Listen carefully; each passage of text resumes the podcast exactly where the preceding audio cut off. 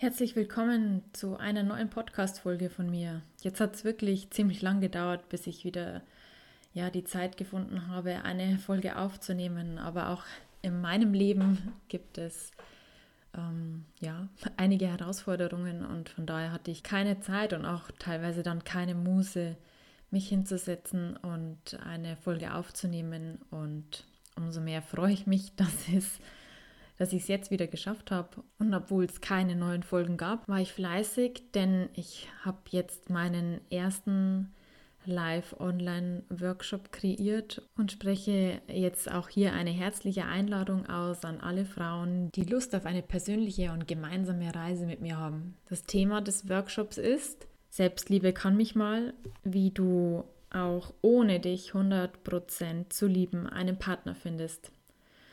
Und ich weiß, der Titel ist etwas provokant, aber er richtet sich genau an die Frauen, die einfach ja, sich unter, die sich durch das Thema Selbstliebe selbst total unter Druck setzen und innerlich gestresst sind, weil sie denken, das schaffe ich ja nie, mich zu 100% selbst zu lieben. Und das ist aber doch die Voraussetzung dafür, dass ich einen Mann finde.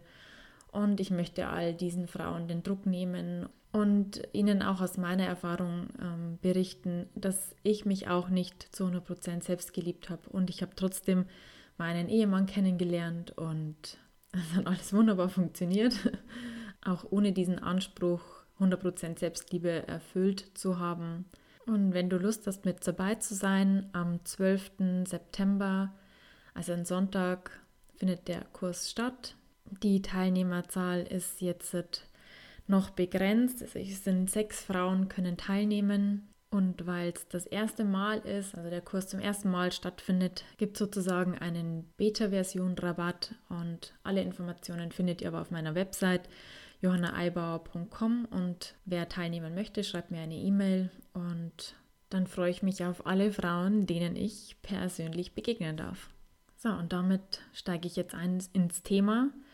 Das Thema der heutigen Folge ist, warum es so wichtig ist, dass du deine Sehnsucht kennst und sie dann auch lebst. Und Auslöser dieser Folge war eine Sitzung mit einer Klientin, die ja zu ihrer Sehnsucht gar keinen Zugang hatte und sich eigentlich auch nicht ausgetraut hat, äh, sich eigentlich auch nicht getraut hat, ihre Sehnsucht auszusprechen, in Worte zu fassen. Und da war eine riesige Blockade zu Beginn da.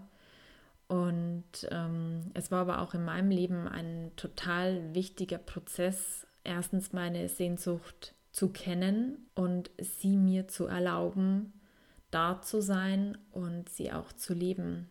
Ja, aber warum ist es so? Warum ist es so schwer, teilweise einen Zugang zu seiner Sehnsucht zu haben? Oder wenn man tatsächlich schon weiß, was seine Sehnsucht ist, die dann auch zu formulieren und sie im Raum stehen zu lassen und wirken zu lassen. Ja, und im ersten Moment, wenn dann diese Sehnsucht, deine Sehnsucht so im Raum steht, dann spürst du vielleicht schon, wie so dein Gedankenkarussell losgeht und wieder so Widerstände in dir aufkommen, so ein ungutes Gefühl mit dieser Sehnsucht. Und da gilt es sich tatsächlich, oder da ist es wert, mal genauer hinzuschauen, was werden denn da für Glaubenssätze in dir aktiv?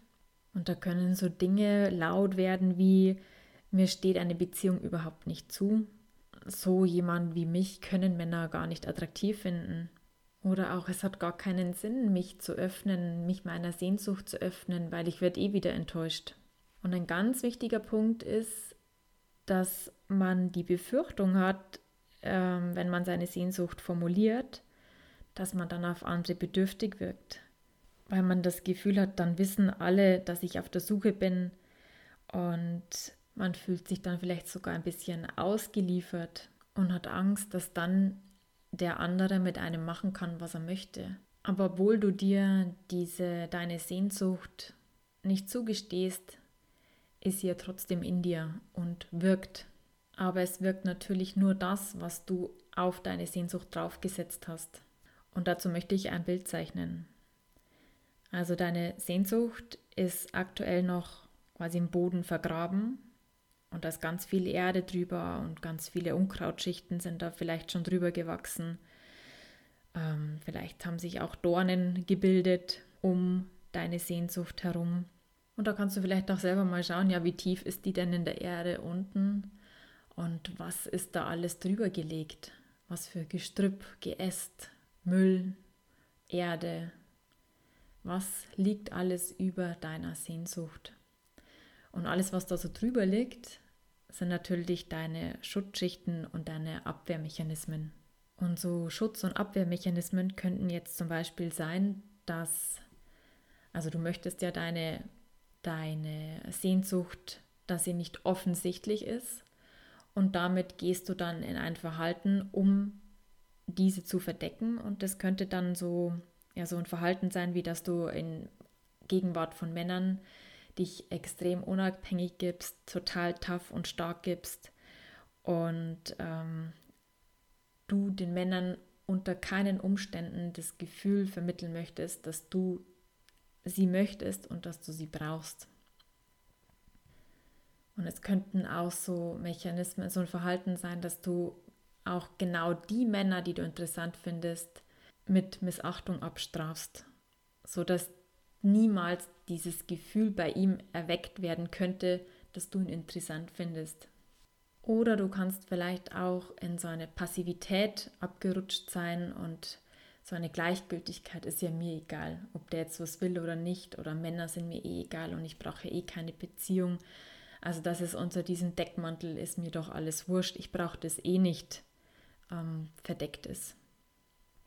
Um jetzt hier nur zwei Beispiele zu nennen, es gibt da ganz viele verschiedene, aber ihr wisst ja selber, denke ich mal, was ich damit meine. Das war auch bei mir ganz stark der Fall, dass ich immer dieses Gefühl vermitteln wollte, dass ich dem Mann immer das Gefühl vermitteln wollte, ich brauche dich nicht. Also du tust alles dafür, damit niemand deine wahre Sehnsucht spürt. Denn, warum machen wir das? Wir haben natürlich Angst, wenn unsere Sehnsucht spürbar wird für die anderen, dass wir dann verletzt werden, dass wir zurückgewiesen werden und dass wir den Schmerz, den wir ja schon so oft erlebt haben, dass er wiederkommt. Ja, aber an dieser Stelle kommt ein Aber.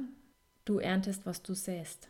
Wenn du keine in Anführungsstrichen eindeutigen Signale sendest, und das heißt jetzt nicht, dass du durch die Gegend laufen musst und mit dem Schild auf dem Kopf, ich suche unbedingt einen Mann und dich jedem x-beliebigen Mann in die Arme schmeißt. Aber wenn du immer so tust, als ob ich brauche dich nicht, du bist mir nicht wichtig, also wenn für einen Mann deine Sehnsucht nicht spürbar ist, dann hat er auch keine Möglichkeit, irgendwo anzudocken. Wenn dein Signal ist, ich will dich nicht, ich brauche dich nicht, dann genau bekommst du das zurück. In mir war da damals viel diese Haltung, ich will, aber ich sollte nicht wollen, weil ich einfach so viel Angst hatte, dass dieses dazu stehen zu meiner Sehnsucht, die Sehnsucht, dass ich mich nach der Liebe und Nähe eines Mannes gesehnt habe. Ja, dass ich einfach geliebt werden wollte. Zu stehen zu viel Schmerz mit sich bringen würde.